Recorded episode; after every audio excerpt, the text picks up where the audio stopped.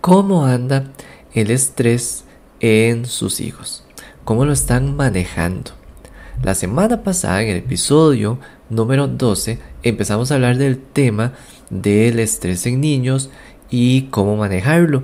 Y hoy vamos a continuar, vamos a ver siete cosas que usted puede enseñarle a sus hijos para que comiencen a manejar mejor el estrés. Así que son siete técnicas que vamos a ver y la idea es que usted coja estas técnicas, ojalá las ponga en la refrigeradora, las ponga ahí, los siete títulos, y usted se siente a hablar con sus hijos y le explique cuando tenga mucho estrés o le pase alguna situación, vamos a ver estas siete técnicas, cuál de ellas en este momento le pueden ayudar y con eso manejar mejor el estrés.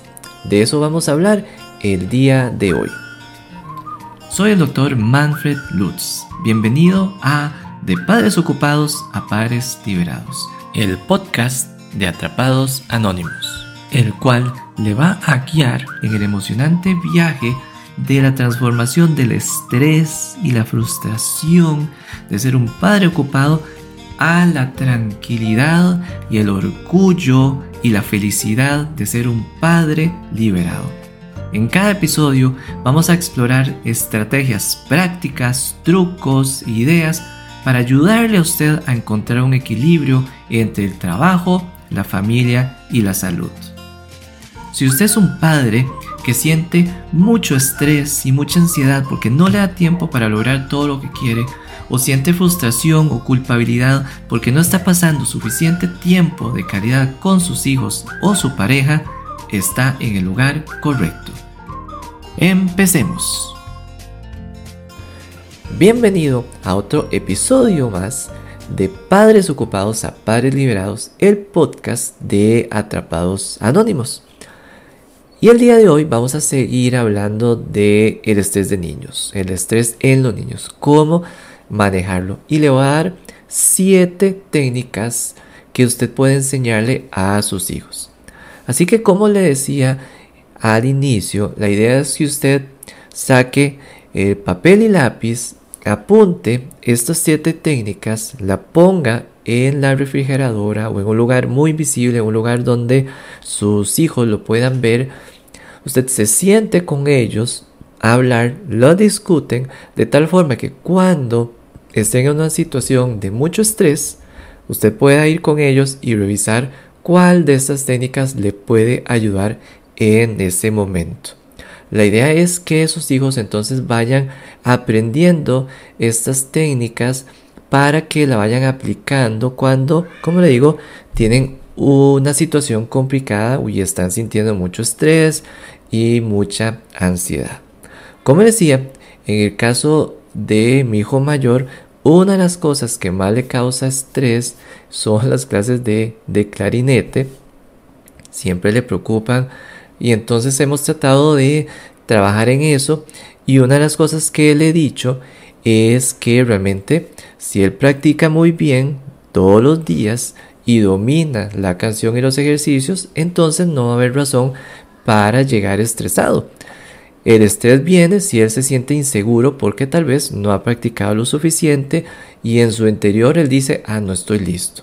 Pero si él está listo, él va a estar tranquilo. Así que es una de las cosas que hemos ido practicando y de hecho es una de las técnicas que vamos a ver.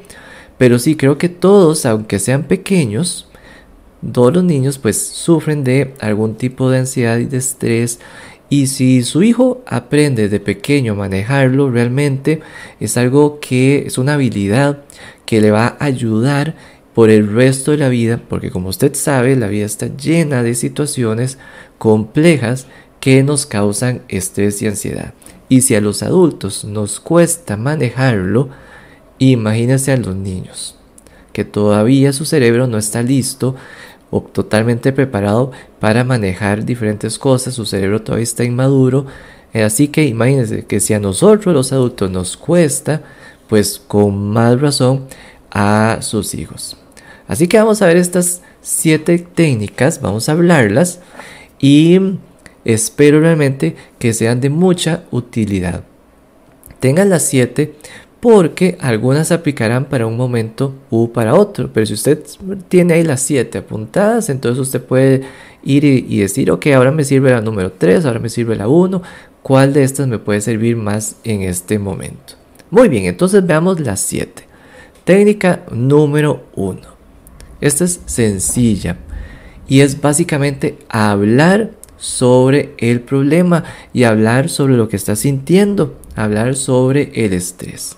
Y entonces que su hijo sepa que puede hablar y usted le pregunta, bueno, ¿cómo exactamente se siente? Si se siente estresado, ansioso, siente que le falta la respiración, siente su corazoncito pues latiendo a gran velocidad y entonces llegar y enseñarle a que hable sobre lo que está sintiendo y se lo cuente.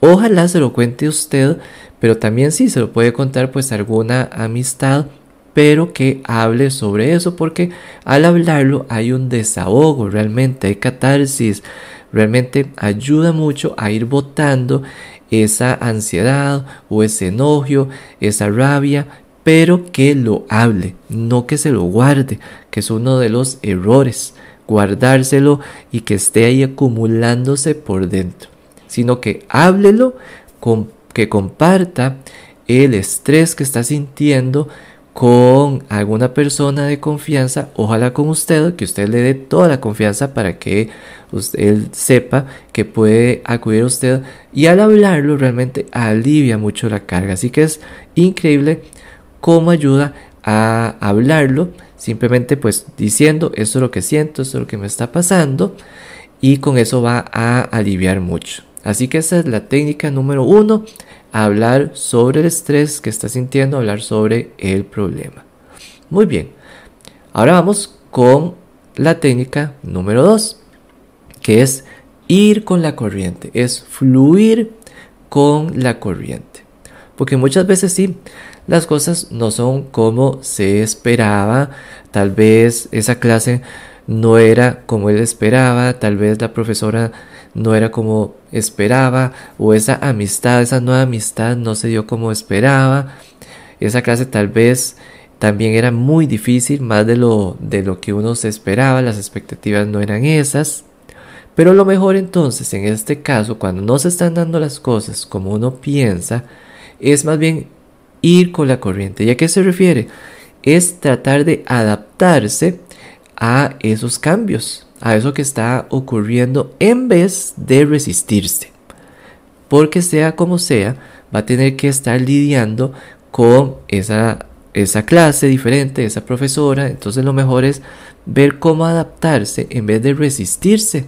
Ser como un río básicamente, porque esa es la mejor forma de evitar pues ese obstáculo y resistirse. De nada sirve resistirse o estar con una mala actitud o estar obstruyéndose o enojándose, mejor dicho, con esa situación, eso no va a ayudar, sino lo que va a ayudar es ver, ok, cómo me adapto a esta nueva situación, porque esta va a ser la nueva vida, esta va a ser la nueva situación, es un cambio, y si usted, si su hijo es como un río, va a realmente adaptarse, como los ríos que se van adaptando, va a fluir con ese nuevo cambio y eventualmente entonces se va a acostumbrar y ese estrés va a disminuir. Así que esa es la técnica 2, fluir con la corriente. Con, en algunos casos se hará más fácil que en otro, pero como digo, busque cuál de estas técnicas va a servir de acuerdo a la situación. La técnica número 3 es encontrar un mentor. Y por supuesto que el principal mentor son los papás y que él sepa que su puerta siempre está abierta a conversar, sea siempre lo más amplio posible. Trate de evitar, y eso yo sé que es muy difícil, porque a mí me pasa mucho eso de juzgar o enojarse o reaccionar de una forma este, de enojo cuando de pronto viene con algo que le está causando estrés porque hizo algo malo pero muchas veces esa, ese tipo de situaciones más bien cierra la puerta y él va a buscar eso en otra persona. Así que el mentor número uno obviamente es, usted como padre y yo estoy seguro que donde quiere que su hijo vaya es a donde usted. Pero entonces siempre tenga esa actitud lo más abierta posible para que él tenga la confianza de hablar con usted. Pero también hay situaciones especiales o muy complicadas donde tal vez otro tipo de mentor puede ayudar mucho. ¿Por qué? Porque tiene tal vez mucha experiencia. Muchas veces me pueden preguntar a mí algo que tal vez yo no tengo tanta experiencia y yo pienso, bueno, tal vez aquí es mejor ir donde otra persona que tal vez le pasó algo similar. Entonces yo puedo decir, bueno, tal vez una tía, una hermana mía, un cuñado le pasó tal cosa y entonces vamos y hablamos con él. Tal vez la profesora, entonces uno va y habla con la profesora ahí en la escuela y ve qué opinión tiene. También alguien profesional, digamos un psicólogo, tal vez un entrenador, alguien así que tal vez tenga mejor información sobre ese problema y que puede aportar con su experiencia y con sus habilidades algo para resolver ese problema.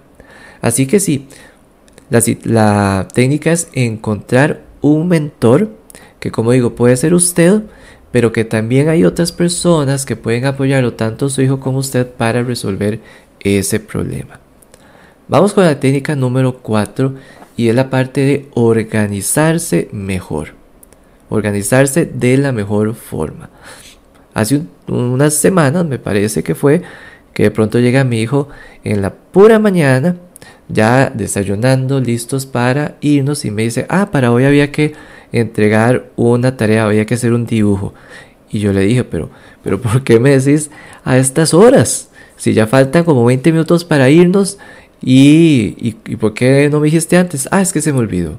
Falta ahí pues de, de tener pues organización y estar pensando, ¿cierto? Y entonces hubo que correr. Y lo hizo así, eh, la tarea como en 10 minutos y por supuesto que dije, esto no quiero que se repita, esto no es lo ideal, ¿cierto? Porque nos causa estrés a todos, le causa estrés a él, me causa estrés a mí, a mi esposa, todos corriendo, haciendo eh, para que él hiciera la, la tarea. Entonces hay falta eso, organización. Y en el caso de mis hijos todavía están pequeños, pero la idea es que aprendan a organizarse siempre, que tengan entonces siempre en eh, apuntado cuáles son las tareas que tiene que hacer para que no se le olvide como en este caso que se le olvidó y que tenga pues ese hábito de organización y que sepa qué es lo que tiene que hacer para que no le agarre tarde. Pero eso sí, nos ha pasado no solo una vez, nos ha pasado más de una vez. Eso mismo es lo que yo le hablaba a él, digamos, del clarinete, que tiene que organizarse, organizarse todos los días, tocar y practicar para que tenga bien dominados esos ejercicios y esa canción, esas canciones, y con eso va a disminuir su estrés porque va a sentir esa seguridad de que sí lo puede lograr, de que ya lo ha logrado, y cuando llegue a la clase simplemente es volver a tocarlo una vez más.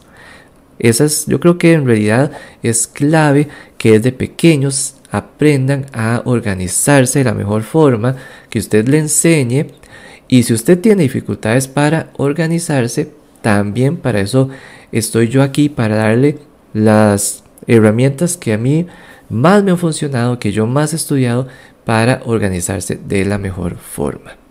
Esa es la técnica número 4. Vamos con la técnica número 5 que habla de, es algo similar a la 4 porque es establecer buenos hábitos desde pequeños. Uno de estos buenos hábitos es esto, lo de organización. Pero también hay otros buenos hábitos que deben aprender porque realmente si uno tiene buenos hábitos desde pequeño, cuando crece ya va a tener esa costumbre. Ya se va a acostumbrar a hacer las cosas de la mejor forma y muchos de esos hábitos se refieren a la parte de hábitos de salud que son sumamente importantes porque realmente si el cuerpo está bien, como dice el dicho, ¿verdad? Pues la mente va a estar bien. Si realmente la persona saludable es mucho más productiva y se enferma menos. Y eso es lo que estamos buscando. Una persona que pasa estresado siempre se va a enfermar más, a cada rato va a tener resfríos, a cada rato gripes, a cada rato entonces dolores de cabeza, dolores de estómago. Y va a pasar pues en esas. En cambio, cuando estamos bien, y tenemos buenos hábitos, todo eso va a disminuir. Las probabilidades de enfermarse disminuyen mucho más. Entonces, tener buenos hábitos desde pequeño es clave. ¿Y buenos hábitos como qué? Pues cosas que realmente yo sé, que todos sabemos, pero cuesta mucho poner en práctica, como la alimentación. Enseñarles desde pequeño una buena alimentación. Pero aquí es donde viene una parte interesante que cuesta mucho porque es vacilón. Muchos papás obligan a los hijos cómase su fruta y cómase sus verduras, pero él como papá no se las come. Y entonces dice, sí, tiene que comerse la papaya. ¿Y usted, papi, se la come? Ah, no, yo es que no como papaya. Y tiene que comerse ese brócoli. ¿Y usted, papi, va a comer brócoli? No, es que yo no como brócoli. Y como usted sabe, ellos aprenden más que todo de lo que ven, del modelaje que usted le da. Si usted tiene malos hábitos, pues sus hijos van a aprender malos hábitos porque ellos van a hacerle más caso a lo que usted hace que a lo que usted dice. Entonces usted tiene que hacer todo el esfuerzo porque lo vean con buenos hábitos. Si usted quiere que se coma ese brócoli y esas frutas, lo primero que tiene que hacer usted es comérselas y delante de ellos para que ellos vean que en esta casa se come brócoli y frutas y se come sano. Y, y ahí es donde viene pues la clave. Y no es fácil, yo sé que no es fácil, pero si usted realmente quiere que ellos desde pequeño tengan buenos hábitos, esa es la clave, que lo vean a usted con buenos hábitos. Por ejemplo, si usted quiere que su hijo lea, que realmente tenga ese buen hábito de la lectura, entonces tiene que verlo usted leyendo. Porque hace poquito una amistad me decía, ah, es que yo digo a mi hijo, a mi hijo que, que lea, que lea, que lea. Y le pregunté, ¿y usted lee? Ah, no, yo es que no leo casi. Y entonces, ¿cómo va a aprender si nunca vio a los papás leyendo? Así que sí, viene, pues, ¿cuáles buenos hábitos? Este de la lectura, ese es súper bueno que los hijos aprendan de pequeño a realmente coger un libro y sentarse a leer verdaderamente un libro, la parte de la alimentación. Eso es clave porque es lo que usted le está metiendo a su cuerpo. Es clave realmente el comer bien. La parte del el ejercicio. Eso también, un cuerpo que hace ejercicio realmente vive mucho más. Así que si no es, no es, no tiene que ser un ejercicio fuertísimo, pero sí que lo vean con buena actividad que, que, lo vean ustedes moviéndose bastante y para que ellos también se acostumbren a mover su cuerpo y hacer diferentes cosas que por si a los niños les gusta mucho hacer en general, pues deportes, así que hay que aprovechar eso. Así que desde pequeño trate de establecer buenos hábitos, pero sea usted modelo de esos buenos hábitos para que sea más fácil que sus hijos lo pues los tengan bien establecidos. Vamos con la técnica número 6 y es la parte de la actitud. Un ajuste de actitud. Y eso también es complicado, pero es también muy importante que haya una buena actitud hacia la vida y hacia esas situaciones complicadas que se dan con el estrés. Porque sí, a veces es es como muy natural ser negativo o esperar lo peor cuando viene algo difícil. Y esa situación entonces pues que es estresante. Por ejemplo, con mis hijos, con mi hijo, con esto del clarinete, muchas veces él me decía, ah, es que me va a ir mal. O inclusive con piano, que son las otras clases que él tiene por fuera, a veces dice, no, es que me va a ir mal. Y yo digo, pero ¿por qué le va a ir mal? Y yo le pregunto, ¿usted le ha tocado bien la canción? Y me dicen, sí. ¿Cuántas veces le ha tocado bien la canción? Dice, ah, un montón de veces. Y entonces, ¿por qué, digamos, en el concierto va a salir mal? Ya usted la ha tocado muchas veces. Entonces es tener una buena actitud hacia las cosas y hacia las situaciones complicadas de la vida para que vaya disminuyendo pues ese estrés. Si está bien preparado, si la canción la ha tocado varias veces bien, simplemente seguir tranquilo porque él sabe que la canción pues la tiene dominada y saber que si se equivoca no pasa nada, simplemente siga. Siga adelante, no pare y siga. Y así creo que tiene que ser con esas situaciones. No todo va a salir perfecto en la vida, hay que saber lidiar con eso.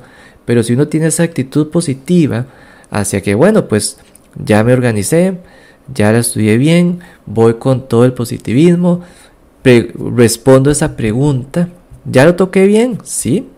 Entonces no hay por qué preocuparse voy y hago lo mejor posible. Si me equivoqué, pues listo, sigo, sigo y termino la canción. Eso es lo que yo les he dicho y hemos puesto en práctica y han ido a sus conciertos y a veces le han tocado bien y a veces se han equivocado, pero siguen, no importa, aunque una tecla se haya equivocado, sigue.